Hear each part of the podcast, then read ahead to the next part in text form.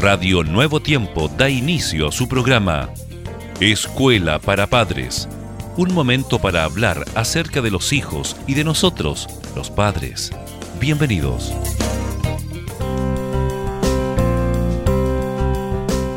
Es como siempre un gusto poder saludarles, queridos amigos y padres que están en sintonía del programa aquí en Radio Nuevo Tiempo. Estamos junto a nuestro pastor Germán Fuentes, ya listos y preparados para poder compartir con ustedes una temática más. Es así, siempre dispuestos para cada uno de ustedes, nuestros buenos amigos que nos prefieren en su sintonía aquí en Radio Nuevo Tiempo. Un abrazo muy especial para todos y también para ti, Jessica.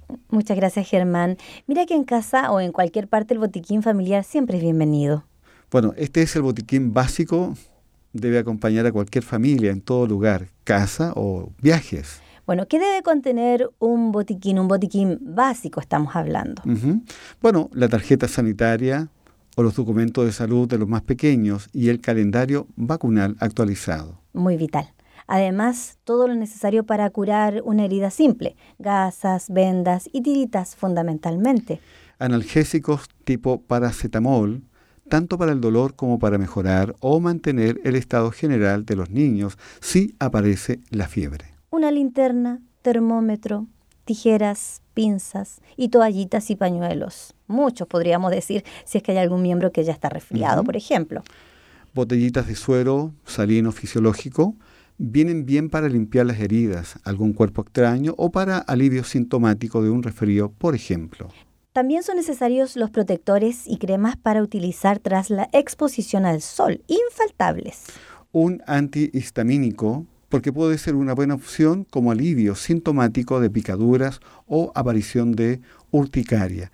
Aunque preste atención, si los niños comienzan con una gastroenteritis, lo recomendable es mantener un buen estado de hidratación y si el cuadro empeora, acudir a un centro sanitario y comenzar un tratamiento sintomático contra los vómitos y la diarrea. Lo importante y que debe tener muy en cuenta es que no deben llevarse antibióticos, a no ser que estos hayan sido prescritos por un pediatra o médico tratante, ya que cada uno tiene un uso determinado. Cierto, no todos son iguales no deben llevarse salvo que evidentemente coincida que el niño está terminando algún tratamiento. Caso aparte son los niños con alguna patología crónica. En este caso se debe tener en cuenta qué tipo de medicación necesita, cuánto tiempo se va a estar fuera y las condiciones de mantenimiento que requieren dichos fármacos. Si usted viaja al extranjero, recuerde activar su seguro de salud o contratar el que más le convenga.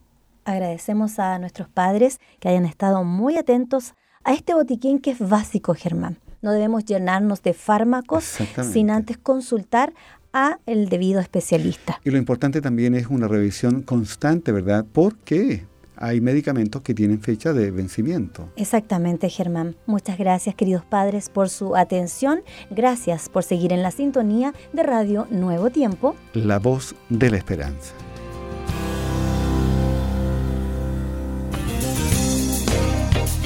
Gracias por sintonizar Escuela para Padres. Recuerda que Dios se interesa por tu familia y que pondrá a tu disposición toda la sabiduría necesaria para descubrir el camino apropiado que te permita transformar la teoría en una exitosa realidad. Escríbenos a escuela para padres nuevotiempo.cl. Radio Nuevo Tiempo, la voz de la esperanza, sembrando esperanza.